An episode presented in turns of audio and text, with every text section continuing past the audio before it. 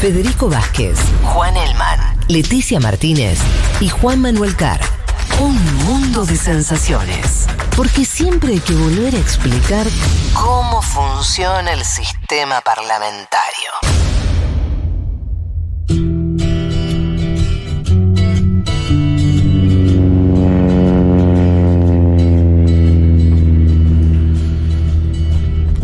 De la India con Periodistán nos vamos a Taiwán, si les Sí. parece. ¿eh? Seguimos en, en- en las tierras extrañas, por lo menos para nuestra visión del mundo. Sí, de hecho necesitaba el avioncito, estamos un poco lejos.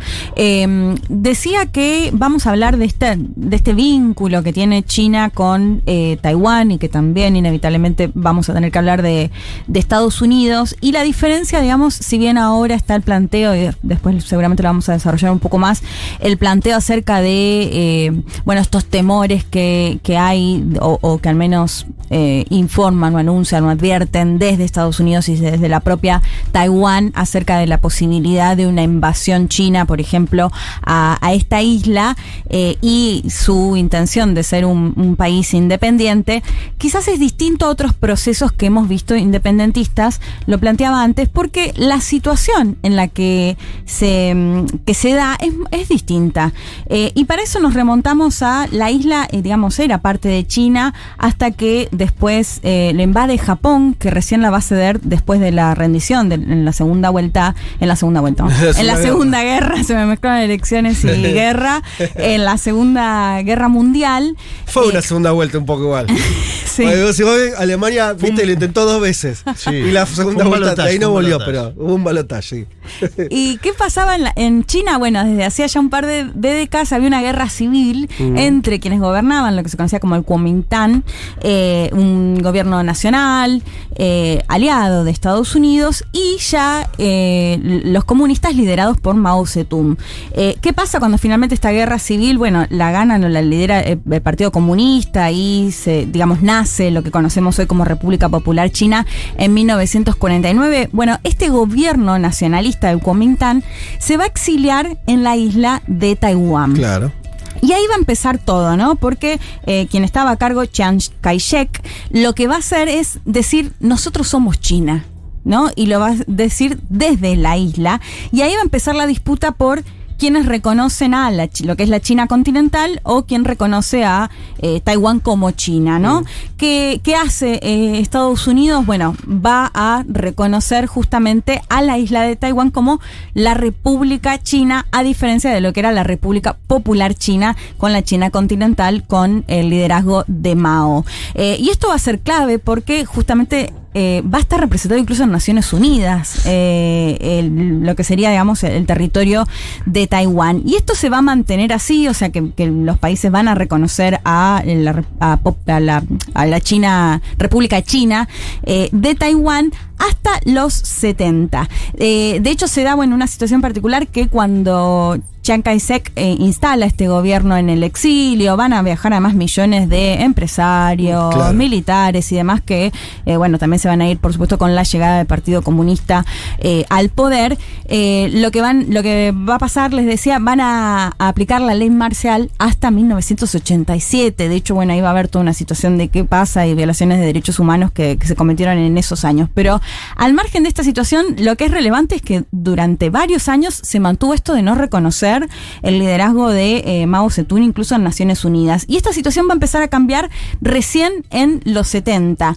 Y sobre todo va a estar dada, qué importante es conocer cuáles son los contextos, porque ya eh, estamos hablando de una eh, guerra fría en la cual esta idea de, bueno, aunque nosotros no tengamos vínculos, estoy hablando de Estados Unidos y China, pero tenemos a la Unión Soviética ahí, un, muy mal vínculo ya, sobre todo a fines de los 60, entre la China, entre China y la Unión Soviética, y un Estados Unidos que se empieza a acercar a, eh, a, la, a China, a la China, mm, eh, a la China comunista, digamos, ¿no? Eh, y para eso, si les parece, ya escuchamos a Agustina. Leiva, que ella se especializa en, Asia y es de Fundación Meridiano, que muchas veces los consultamos a los chicos y a las chicas de esta fundación, que nos contaba un poco acerca de este cambio que da Estados Unidos con respecto a su política de, protección, su política de apoyo, algo que no mencioné, cuando pasa esto del gobierno, China va a querer desde el primer momento, la China de Mao, volver a conquistar justamente Taiwán como parte Sí. suya. Ellos siempre la consideraron parte de China. La consideran como una especie de provincia rebelde, Claro. digamos, en, en la actualidad. Y, y bueno, y Taiwán siempre va a estar apoyado eh, por, Por Estados, Estados Unidos. Unidos. De hecho, ahora vamos a ver cuándo finalmente se concreta eso ya en un documento que vale hasta el día de hoy. Eh, la escuchamos a Agustina Leiva que hacía referencia a este cambio que da esta postura norteamericana con respecto a Taiwán y la China continental. La escuchamos. Eh, con respecto a los 70, en Taiwán eh, hay un cambio con respecto a la avenida de Kissinger. Va a terminar eh, el fin de la política de contención que venía, digamos, posterior a la Segunda Guerra Mundial. La apertura de China a través de, de un comunicado en el 72 y esta diplomacia triangular que buscaba de alguna manera el aislamiento de la URSS y también el nuevo impulso a las relaciones sino-estadounidenses, obviamente que va a afectar a la situación de Taiwán. Carter lo que va a hacer de alguna manera es dar un giro de lo que venía haciendo Estados Unidos previo a lo que sería con Kissinger y ese año establece Washington, 79, establece relaciones diplomáticas con eh, Pekín, China, y Estados Unidos por primera vez aparece como en un documento donde acepta la política de una China. Bueno, es interesante porque en el 71 eh, Naciones Unidas recién ahí va a hacer este reemplazo, digamos, de reconocer Sí, a China en vez de Taiwán. a China, exacto, y a lo que ya después va- se va perdiendo un poco esta idea de la, la República China, porque va a ser justamente la República Popular China Claro. la que va a reconocer Naciones Unidas. Esto, bueno, por supuesto, una, es perdón, un cambio- lo dijiste, pero una cuestión de dimensiones, simplemente para. O sea, tiene 20 millones de habitantes Taiwán. Sí, 24, sí, sí. Eh, digo, eh, menos que un barrio de Shanghái, ¿viste? Sí. O sea, estamos hablando de una dimensión muy modesta en términos de lo que es. Sí. En territorio ni también, pero en población es más claro todavía, ¿no? Sí. Al lado de lo que es China con sus 1.400 millones, 1.500, no sé cuánto tiene. Eh, estamos hablando de 20 millones de personas. Sí, pasa que, bueno, como lo comentábamos, y esa me parecía la, la diferencia radical, digamos, es un gobierno en el exilio que va a gobernar desde Sí, Taiwán con la idea de volver en algún momento a la Claro. China continental. Eh, cuando esto finalmente no sucede, de hecho, bueno, no sucedió hasta el día de hoy, que sigue gobernando el Partido Comunista, eh, bueno, esa em- eh, idea se empieza a desvanecer a tal Claro. punto que Estados Unidos cambia su política y finalmente ingresa a Naciones Unidas al 71. En el 72 se da la, la primera visita de- del presidente estadounidense, que es eh, Richard Nixon, que viaja finalmente a China. Bueno, esto fue como una, una gran noticia. De hecho, en, en esa visita él dijo, esta fue la semana que cambió el mundo, porque justamente, bueno, empezaba a cambiar el vínculo entre Estados Unidos y China. De hecho, leían una nota de, de la BBC que me parecía súper interesante de algo que dijo Nixon en ese momento, eh, que, que, o sea, que de alguna manera argumentaba este nuevo vínculo entre China y Estados Unidos, porque decía que cuando China se convierta en una superpotencia, una superpotencia nuclear, poder tener para entonces unas relaciones que permitan discutir las diferencias y no tener un choque de forma inevitable. ¡Wow! ¡Qué lindo! Eh, le, le digo, le digo a hoy Exacto. que hay que ver, ¿no? Visionario. Aunque no sucedió del todo, digamos, lo de poder dialogar si miramos sobre todo la era Trump. Yo me hago una pregunta, soy si, si una mirada así de un norteamericano, no sé, eh, Kissinger, bueno, ya está, digo, un- ¿qué, qué piensan de eso, no? Si en el largo plazo, te lo digo, en el corto le sirvió y todo eso, pero no sé. Hoy tenés el, el gran enemigo China, así que no sé. Sí, y bueno, y un Nixon además muy anticomunista, digamos, no siendo solo el primero, sino también con esa, esa carga simbólica, pero que bueno, que veía esta necesidad o, o lo veía de forma estratégica el Sí. acercamiento a China. Bueno, ¿qué va a pasar? Por supuesto, si al acercarse al Partido Comunista, eh, bueno, va a generar, generar este, este roce o esta polémica, digamos, o ambigüedad de qué hacer con Taiwán y cómo lo sigue Claro. apoyando una vez que ya no lo reconoce. El tema es que a su vez a Taiwán tampoco le convenía eh, perder a su gran aliado a Estados Unidos. ¿Y qué se hace entonces? Bueno, ¿Qué se a fines de los 70, eh, finalmente eh, Estados Unidos también reconoce a la República Popular China, lo que había dicho antes era de Naciones Unidas, y lo que va a hacer se va a firmar un documento donde se establece que eh, Estados Unidos va a responder en caso de alguna, digamos, ataque a Taiwán, le va a- a Ah. garantizar cierta eh, seguridad en ese aspecto ante este, este temor que lo comenté al principio, siempre de, de la posibilidad de una invasión china, Mm. Menos esto es lo que, lo que plantea Estados Unidos. Y eh, para eso escuchamos nuevamente el último audio de Agustina Leiva que nos contaba acerca de justamente este documento que se va a firmar en el 79, que es muy interesante para entender lo que pasa incluso en la actualidad. La escuchamos. Cuando la República China pierde su asiento como miembro permanente del Consejo de Seguridad de Naciones Unidas y lo obtiene Pekín, ni Estados Unidos ni, ni Taiwán de alguna manera renuncian, digamos, a los intereses mutuos que tenían. Primero que Taiwán de alguna manera, a pesar de la situación, no podía permitirse de alguna manera renunciar el apoyo de Washington a pesar de las circunstancias, hablando no ya de la era Kissinger, porque de alguna manera eso lo va a exponer a una vulnerabilidad totalmente con eh, con China y una futura invasión. Y además, también esto, como te digo, esta, esta relación de amor y odio, ¿no? Porque además Estados Unidos también tiene intereses estratégicos para mantener su alianza con, con Taipei. Entonces, cuando se reconoce Estados Unidos, eh, la República Popular de China en el 79, el Congreso aprueba esta famosa acta de relaciones con Taiwán. Y ahí en ese documento menciona que hay una opción donde va a velar sí o sí por la defensa y seguridad de la isla, dándole siempre suministro de armamentos y material militar. Y así de alguna manera se puede como concluir la ambigüedad estratégica de parte de Estados Unidos. Bueno, sé que es un enclave militar norteamericano, va a decirlo corto. Sí, totalmente. De hecho, el pedido de China ahora es que deje de enviarle armas o Mm. venderle armas a, a Taiwán justamente. Claro. Eh, pero bueno, se va a firmar, digamos, esto es interesante, esto que decía Agustina acerca de eh, una cuestión estratégica para ambos, ¿no? Tanto para Estados Unidos como para Taiwán. Por supuesto que, que más allá de que dejó de reconocerlo, no le convenía perderlo como aliado. De hecho, es lo que, lo que vemos eh, en la actualidad, digamos, esta advertencia por parte de Estados Unidos acerca de lo que puede llegar a pasar si China, por ejemplo, decide anexar a, a Taiwán y que bueno, que esto, esto está firmado justamente en este contexto. ¿Qué va a pasar de, parte de la China continental? En los 80 va a intentar llevar adelante lo que tiene, por ejemplo, con Hong Kong o algo más similar Claro. a lo de Hong Kong, que es esta idea de un país, dos sistemas. Eh, y esto va a ser rechazado por parte de eh, Taiwán. Em, La diferencia con Hong Kong y Taiwán, Leti, es que Hong Kong claramente era una colonia, Sí, ¿no? británica. Una colonia británica, en su momento los británicos la devuelven sí, por a tanta China cantidad de años y, y ya, y medio que no hay, no hay más de debate ahí. Claro. En este caso, O sea, sí hay debate igual por parte de los hongkoneses, No, ¿no? Que sienten que, que, bueno, esto lo que vimos, las grandes protestas en los últimos años por considerar que no se puede, no, o no quieren que se apliquen algunas leyes federales en, en Hong Kong.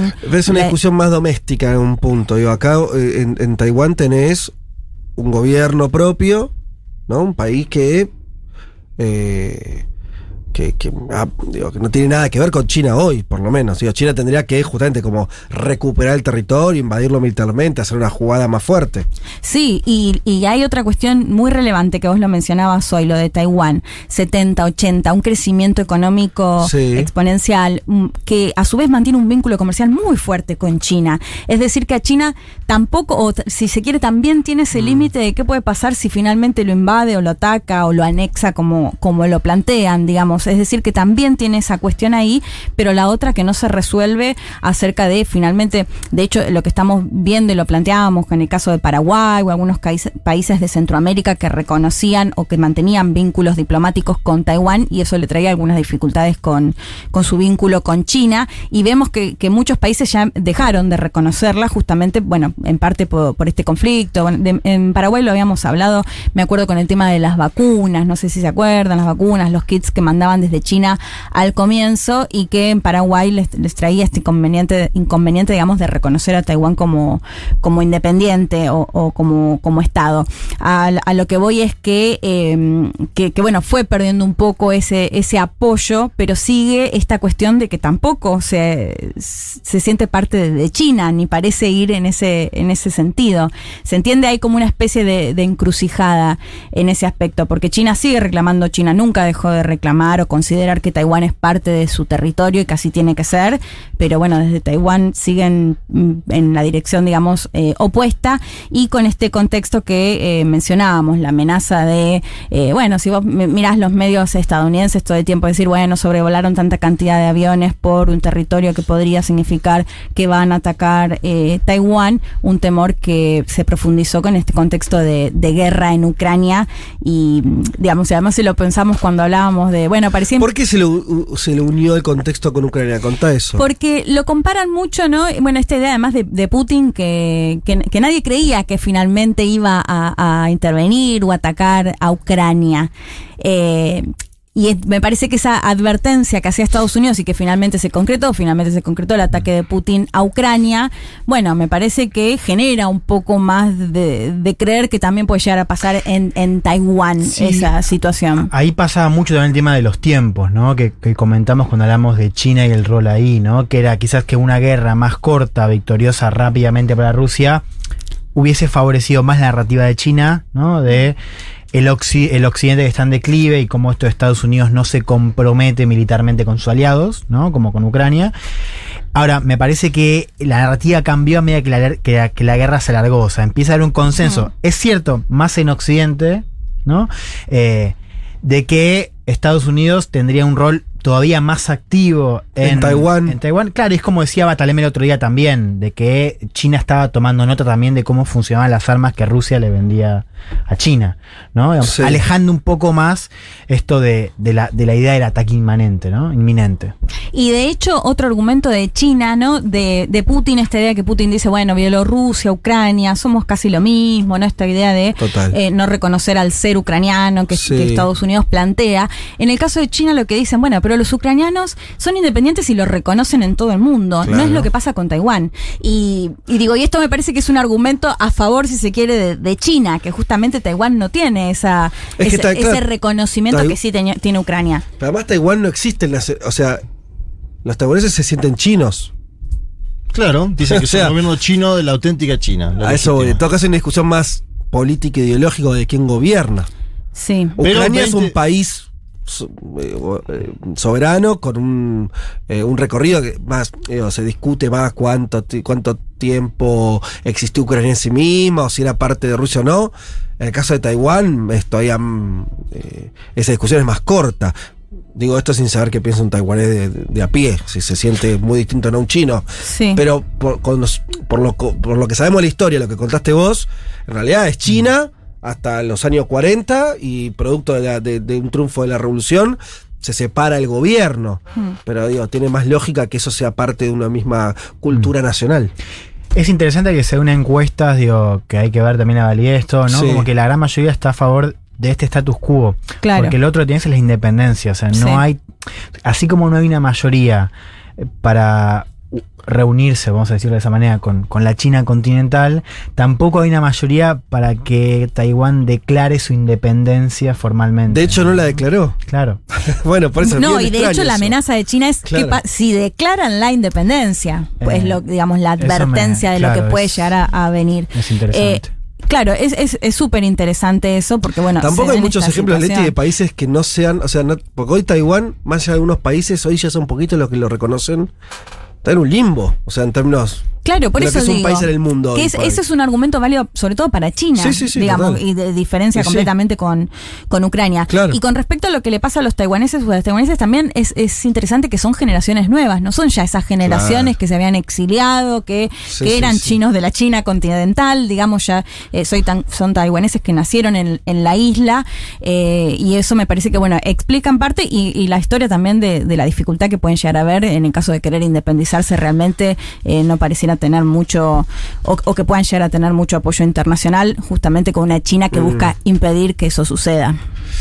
Bueno, otro foco del planeta para poner el, el ojo, Sí, ¿eh? cuando estén eso, aburridos. Poner el ojo. Me eh. investigan un poco el tema Taiwán, eh, esa, esa historia que resumió Leti también. Sí, entre- déjame Sí. agregar un dato, de hecho, este vínculo comercial que les decía que es muy relevante con China, bueno, ellos son creadores de los chips, sobre todo lo que tiene que ver con las computadoras, Claro, sí, con los celulares y demás, y, y decían, por ejemplo, cómo lo está afectando los, eh, vieron, vieron que en China hubo rebrotes de coronavirus y vuelven con esta idea de cerrar cómo los afecta, por ejemplo, a Taiwán directamente. Digo, por más que no se, no se cierren ciudades en Taiwán, el hecho de que China se paralice en algunos aspectos paraliza también a las fábricas eh, en, en Taiwán. Digo, para que entendamos que tienen un vínculo Claro. comercial de los cuales para los dos sería muy difícil cortarlo.